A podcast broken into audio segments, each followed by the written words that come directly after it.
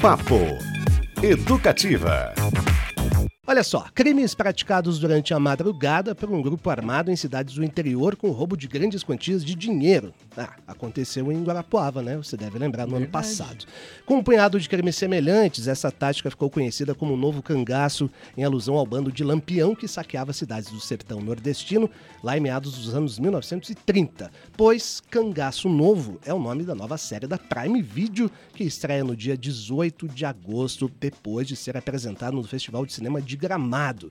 Os diretores são o Fábio Mendonça, da série Vale dos Esquecidos, da HBO Max, e Ali Muritiba, um baiano radicado aqui na capital do Paraná, semifinalista do Oscar, diretor de filmes que marcaram o cinema brasileiro contemporâneo, caso de Deserto Particular e Jesus Kid.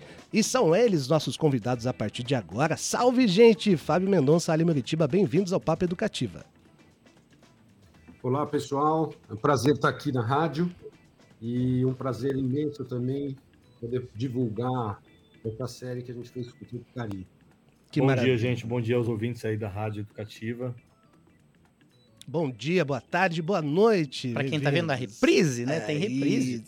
Ô, pessoal, quanto o cangaço novo do título tem a ver com o novo cangaço da vida real, que aliás é bem brasileira? Assim, a, a nossa série, a nossa série parte tem como ponto de partida esse essa prática criminal que se popularizou a partir do Nordeste brasileiro no começo dos anos 2000, que é a técnica de domínio de cidade, em que um bando fortemente armado é, fecha todas as saídas de uma cidade para fazer roubos a banco. Esse é o material base no qual o Eduardo Mello e o Bardan, criadores da série, é, se debruçou para criar, para contar uma história que aí extrapola esse assunto, né, do roubo a banco e, e conta a história de uma família é, de sertanejos que estão às voltas aí com questões sociais e políticas na fictícia cidade de Caratará. É, e, e, a partir desse, a partir de um evento que desencadeia a mudança do nosso protagonista, o Baldo, de São Paulo para essa cidade no sertão cearense, a gente vai contar a história dessa família e de um bando de assaltantes a banco que utilizam a mesma técnica que é utilizada pelo, pelas quadrilhas que fazem esse, esse roubo de usando técnicas de domínio de cidades. Aí, Fábio Beto Pacheco falando aqui, tudo bem? Sejam muito bem-vindos, uma alegria poder bater um papo com vocês. E olha só, as gravações aconteceram aí de novembro de 2021 a maio de 2022 na Paraíba.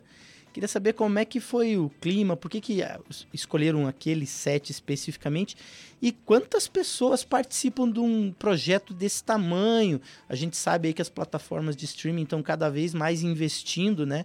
Em, em, produtos aqui nacionais. A gente tem conversado com vários realizadores aqui que têm falado sobre isso. Inclusive o Bruno Barreto comentou com a gente a importância dessas plataformas do investimento hoje. Quantas pessoas estão nesse projeto? E fale um pouquinho sobre essa relação aí agora de uma série para o streaming? Oi, Beto.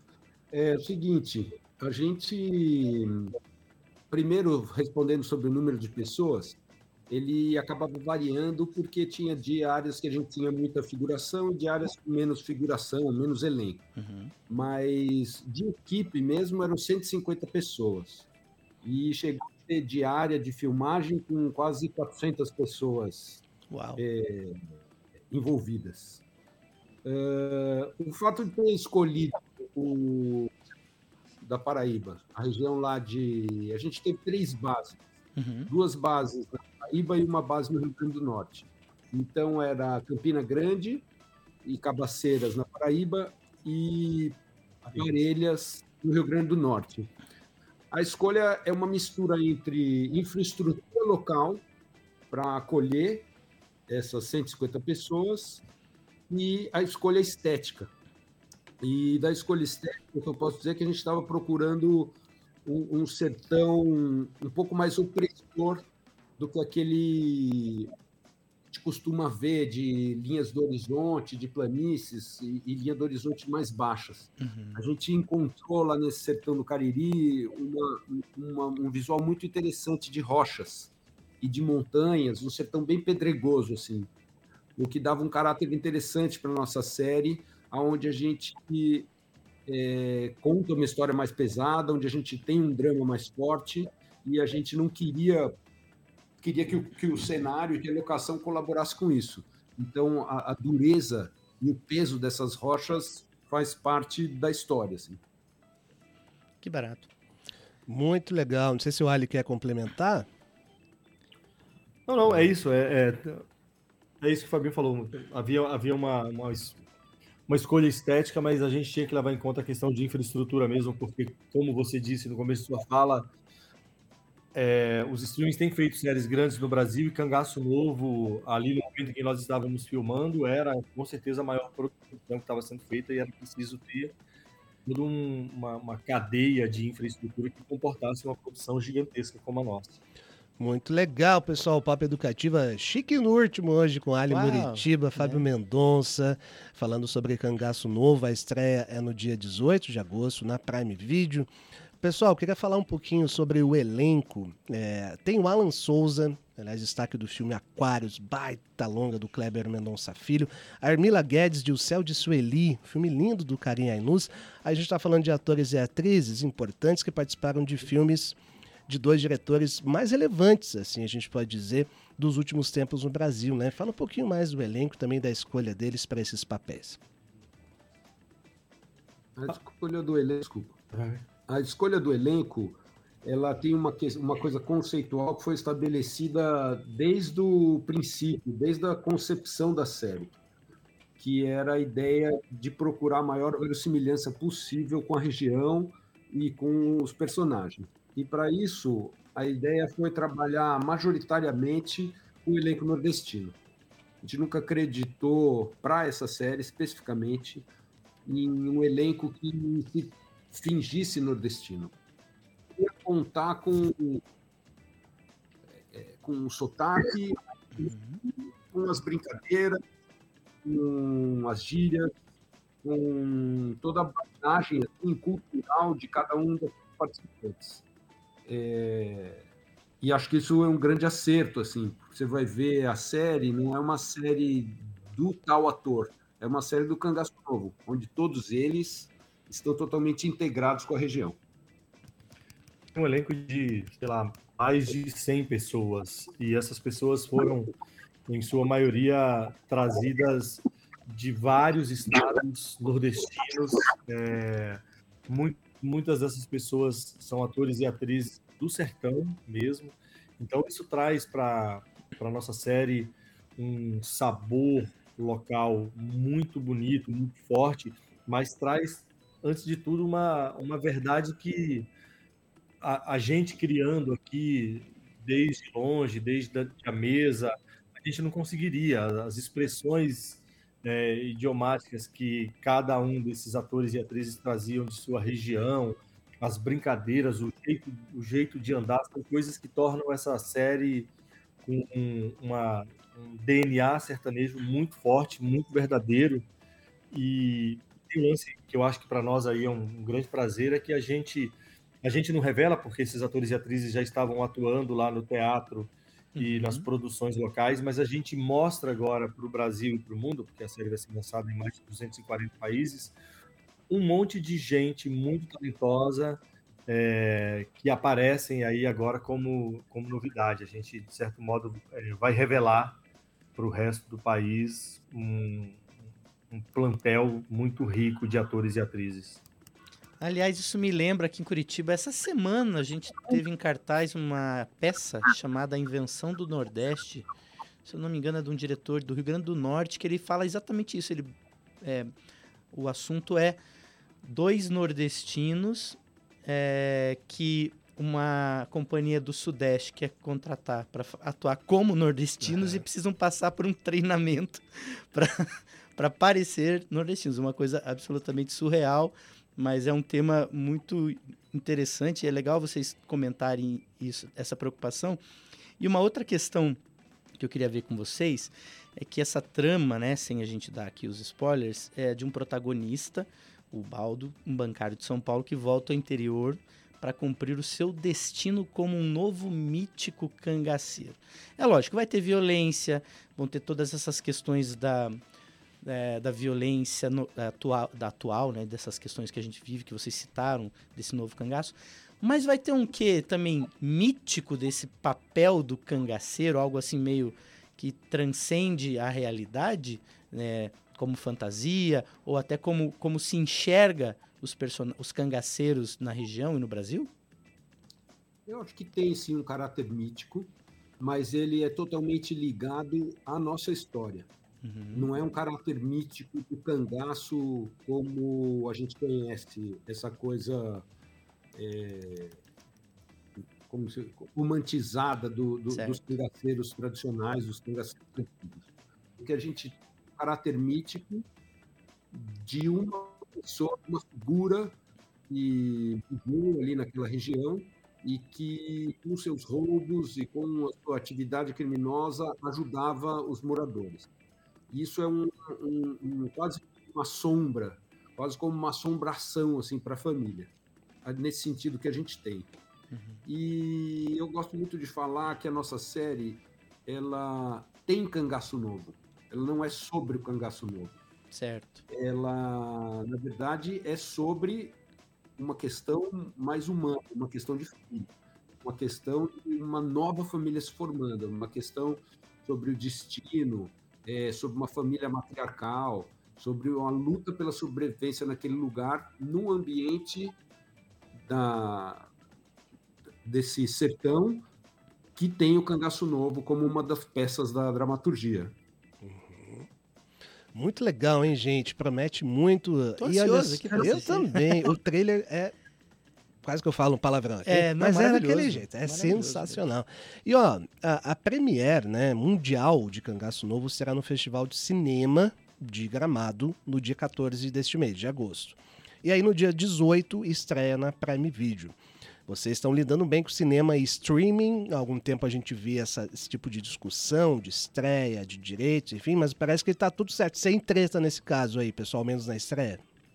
Não, não, treta nenhuma. Na verdade, os, os estúdios, os estúdios que produzem é, conteúdo hoje para os streamings, eles têm participado de eventos de cinema, de festivais de cinema. Muitos filmes que são feitos por, por esses estúdios, é, eventualmente concorrem e ganham festivais de cinema.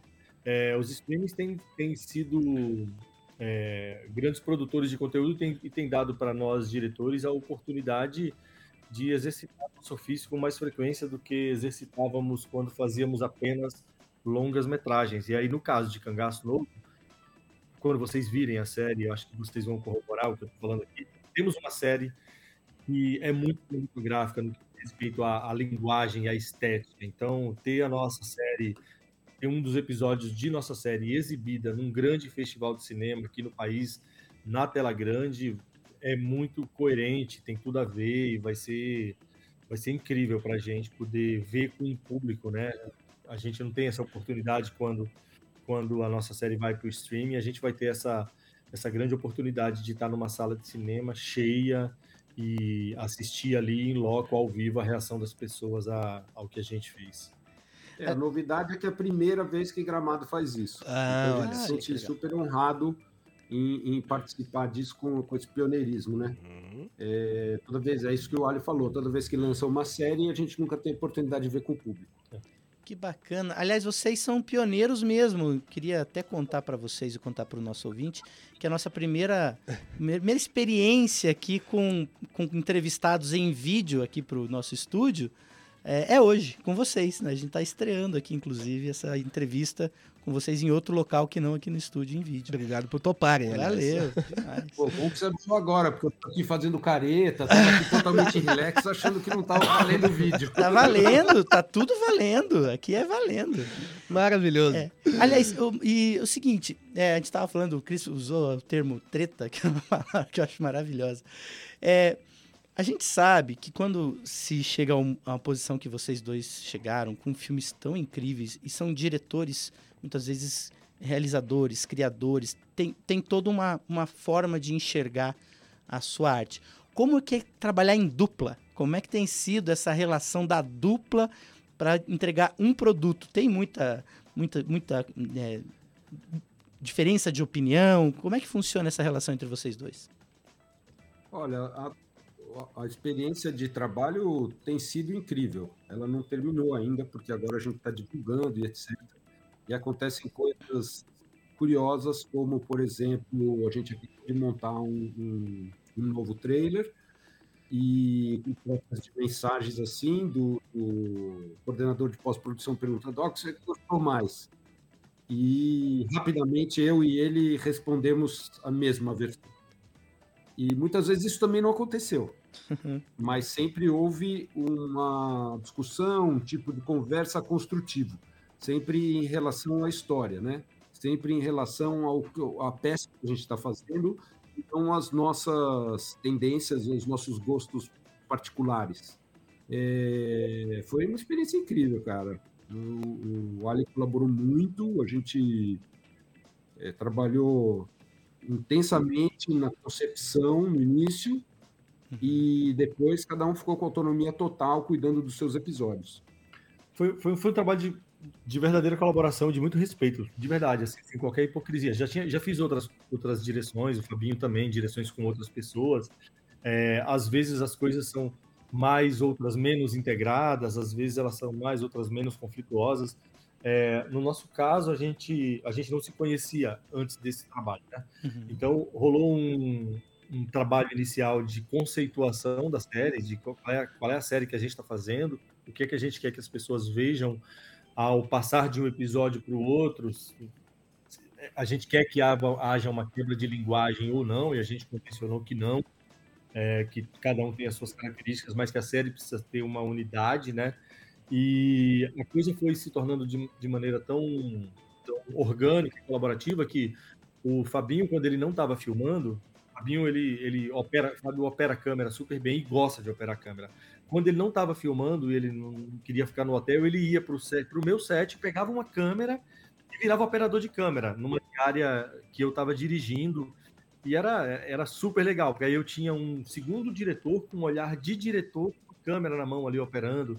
Então foi um trabalho de, de, de, colaboração muito, muito gostoso, que nem sempre acontece, no nosso caso foi bem legal. Assim.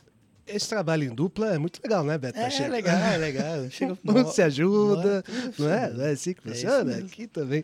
Pessoal, e para quem não conhece, não vai dar tempo é, de falar de toda a história, mas olha só, o Ali Muritiba já foi bilheteiro já foi carcereiro e assistiu a um filme no cinema pela primeira vez aos 18 anos. É uma, tem uma carreira absolutamente consolidada, é um baita personagem, baiano radicado aqui em Curitiba. E olha aí, essa talvez especificamente para você, né, puxando a sardinha para as nossas araucárias aqui. É, no ano passado, Curitiba foi cenário, aliás, não, neste ano, de três filmes importantes que estão sendo rodados ou foram rodados, caso de Estômago 2, novo filme de Bruno Barreto, é, e mais um com participação de Marieta Severo, de uma diretora, me fugiu o nome agora. A gente Ana viu... Catarina, isso. grande amiga minha, foi Perfeito. diretora assistente de dois filmes meus. Perfeito, é isso aí. A gente viu o Casa Isabel, agora vencendo prêmios fora, né, internacionais, abriu o Festival Olhar de Cinema. A gente vê equipes e cursos de cinema se movimentando. A gente pode dizer que o Cine Passeio, que é difícil até conseguir um lugar lá durante a semana, as diversas mostras, enfim. A gente pode dizer, olhar de cinema com recorde de público, olha quanta coisa. Que a gente está vivendo um momento diferente, citando o Luiz Felipe Leprevô, que Curitiba está se carnavalizando nesse sentido também? Olha, a, a, gente de fato aí na cidade, no estudo, né, está vivendo um período muito auspicioso, assim, acho que desde a criação do curso de cinema da Unespar, que foi onde eu estudei, é, uma nova geração de realizadoras e realizadores se formou na cidade, no estado. Muita gente foi de fora, como eu, para estudar aí e ficou e deu uma movimentada muito grande na cidade.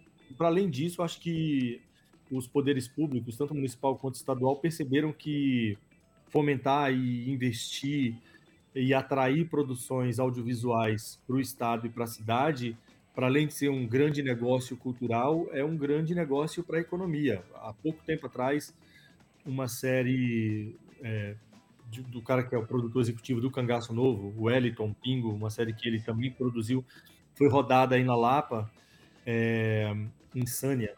Uhum. E essa série movimentou pra caramba a economia ali da Lapa e das cidades circun, circunvizinhas. Então, acho que os últimos 10 anos, nos últimos 10 anos criou-se um cenário aí muito legal, muito bacana na cidade, não só para realização de filmes, mas também para formação de nova gente e para os festivais e mostras que estão que né, acontecendo na cidade, no estado e estão dando super certo.